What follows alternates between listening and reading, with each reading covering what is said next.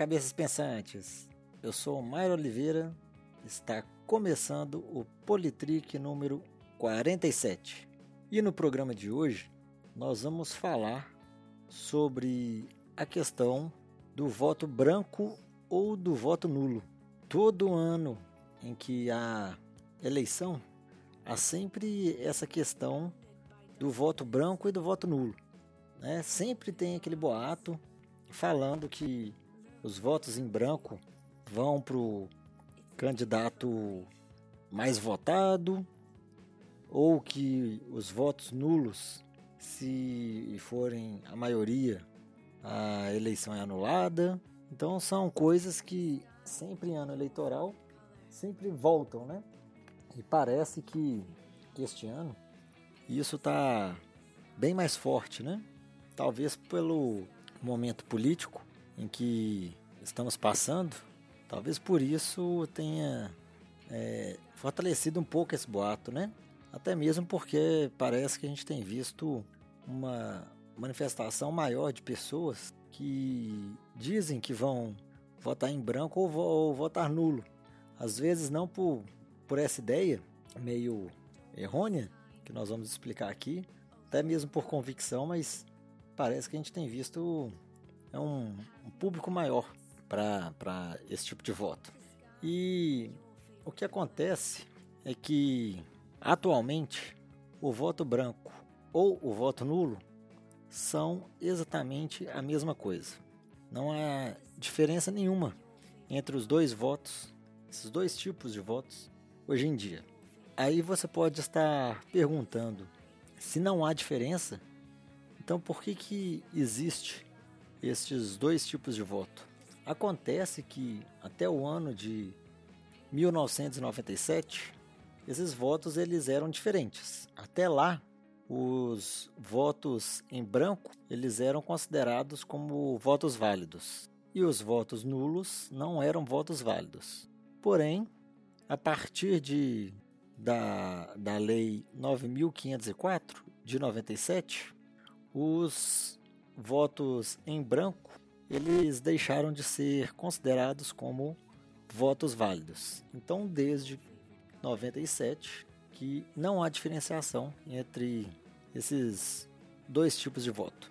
E o nosso código eleitoral, ele diz que o candidato a presidente ou governador, ele é considerado eleito se obtiver a maioria absoluta dos votos, não computando os votos brancos e nulos. Então, aquele candidato que tiver a maioria de voto, excluindo da, desta conta os votos brancos e nulos, ele é eleito.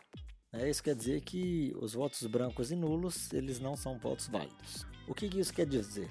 Numa eleição, é, pega-se a soma dos votos válidos e o candidato que tiver a maioria desses votos válidos ele é eleito. Então, se tiver 20% de votos brancos e nulos. Então, os outros 80% de votos, aquele candidato que tiver a maioria desses 80%, ele é eleito. É, funciona basicamente assim.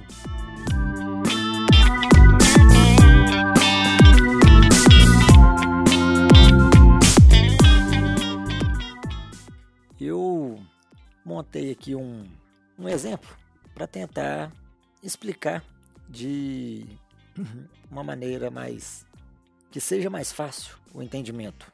Eu coloquei então uma eleição em que há 100 eleitores e quatro candidatos concorrendo a esta eleição.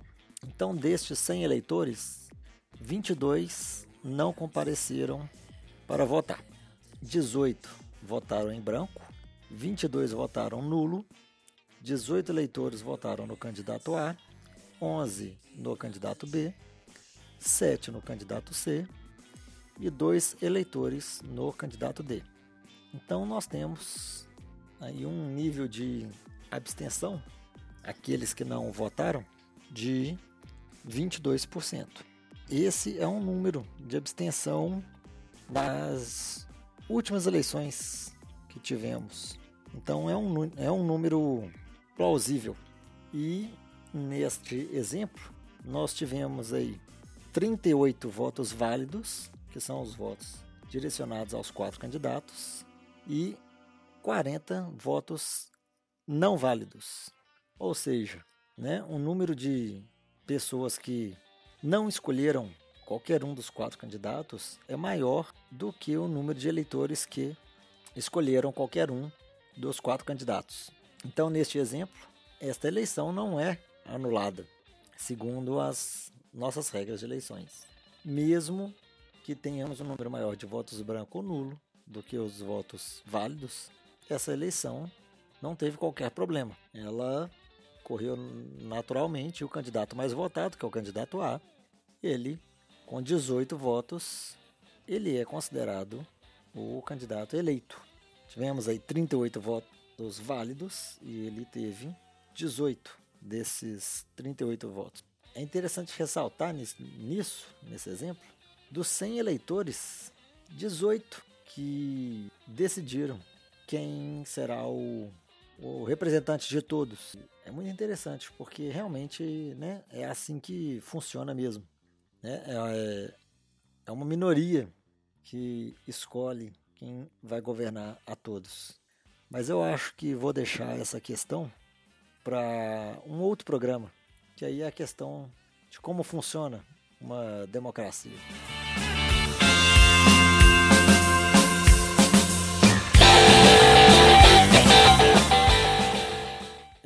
Trouxe um outro exemplo que eu achei muito interessante também, que ele mostra o poder de não opinar em uma eleição, que é o caso de quem abstém o voto, né, não vai votar, ou de quem vota branco ou quem vota nulo. É, o exemplo que eu trago aqui é o caso do vereador de Belo Horizonte, o Wellington Magalhães. Ele é vereador da cidade. Ele já foi presidente da Câmara Municipal e ele exerce muita influência na Câmara. Então ele, há um tempo, em uma investigação, ele foi preso, passou uns dias na cadeia, depois ele saiu da cadeia e continuou exercendo o seu mandato de vereador. Entretanto, a Câmara ela colocou em votação a cassação do vereador. A Câmara de Belo Horizonte tem 41 vereadores e para que o vereador Wellington Magalhães fosse cassado, era preciso 28 votos a favor da cassação do vereador. E o que aconteceu? 23 vereadores votaram a favor da cassação, 15 vereadores se abstiveram dos seus votos, além de duas ausências no dia da votação. Isso aí dá um total de 40 votos, porque o último voto seria o do presidente da Câmara. Então, o vereador Wellington Magalhães, ele não foi cassado, porque ele não teve os 28 votos a favor da sua cassação. E o interessante é que, apesar dele não ter sido cassado, ele não teve nenhum voto contra a cassação do seu mandato. Nenhum vereador votou para que ele mantivesse o seu, o, seu, o seu mandato. E mesmo assim, ele não foi cassado. Por quê? Porque 15 vereadores optaram por não votar em nada. É como se tivesse votado em branco ou anulado o voto. Não é que o, o voto, fazendo um paralelo falando que o voto vai para o mais votado. Não é que o voto foi para o mais votado. Não é que essas abstenções é, foram para, para é, serem contra a cassação do vereador. Mas eles, deixando de escolher, ele permite que tudo se mantenha como está. Então, se a pessoa opta por não escolher, isso quer dizer que vai continuar do jeito que está, não há mudança. É por isso que a gente fala muito da importância do voto, porque se você quer que as coisas mudem, você tem que fazer uma escolha. Se você não fizer nenhuma escolha, co as coisas continuarão como estão. Por isso que eu dei esse exemplo da cassação do Wellington Magalhães. É um caso bem interessante, eu achei bem que exemplificava bem essa questão de é, não escolher um candidato.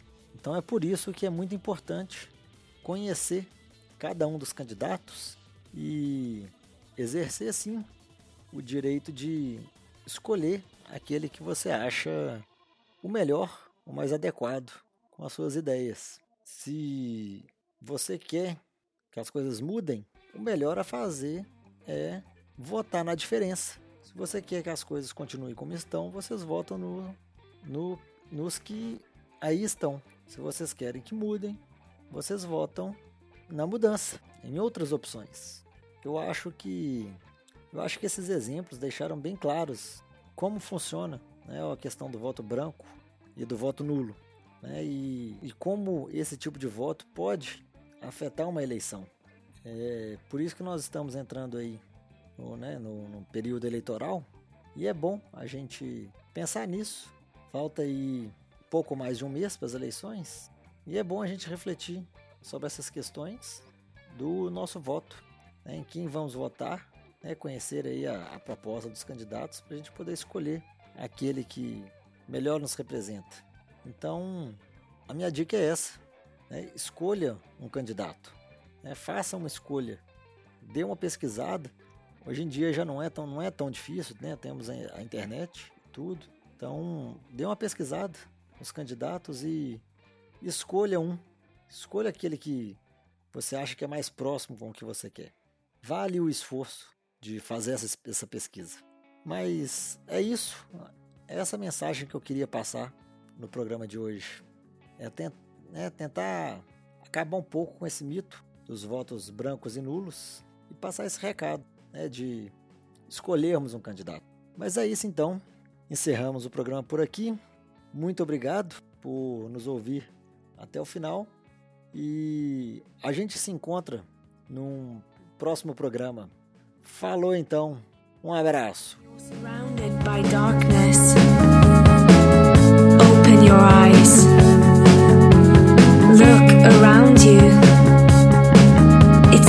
for love.